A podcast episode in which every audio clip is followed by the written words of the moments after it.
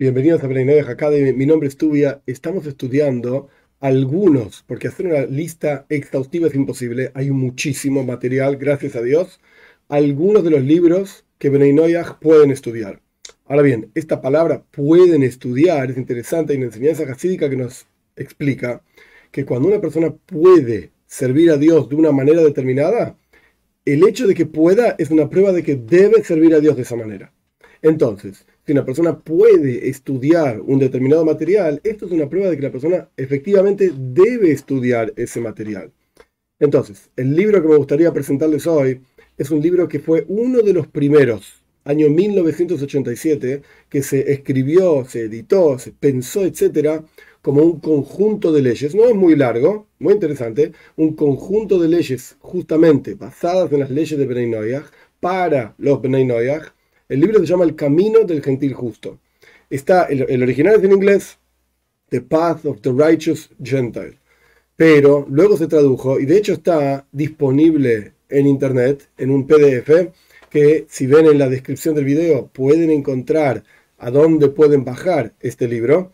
Y es un libro que de vuelta es un compendio no muy largo de cuáles son las leyes principales para Bnei algunas de las ramificaciones de esas leyes y se dice, si bien yo no tengo la información exacta y precisa, pero se dice que este libro fue escrito por mandato del Rebe. El Rebe mandó a escribir un libro sobre este tema, pero luego no es que salió impreso en nombre del Rebe o según la autorización del Rebe, no, nada por el estilo, simplemente es un libro que le falta desarrollo en algunos temas, pero mm, aún así a pesar de que falta este desarrollo, sin embargo es un libro que es apropiado, es adecuado estudiarlo, leerlo, tenerlo, porque es, por así decir, la primera introducción a una especie de Shulchan Oruch. Shulchan Oruch literalmente significa mesa servida.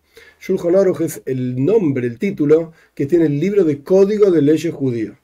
Shulchan Oruch para judíos.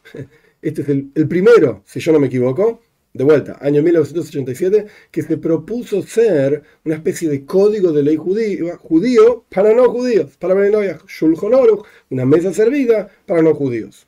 ¿Por qué se llama mesa servida?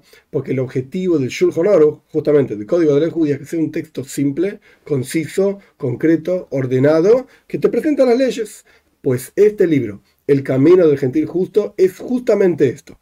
Es un libro conciso, compacto, donde presenta perspectiva, cuál es el enfoque de la vida del judío y del judaísmo para el no judío, y una serie de leyes con montones de ramificaciones.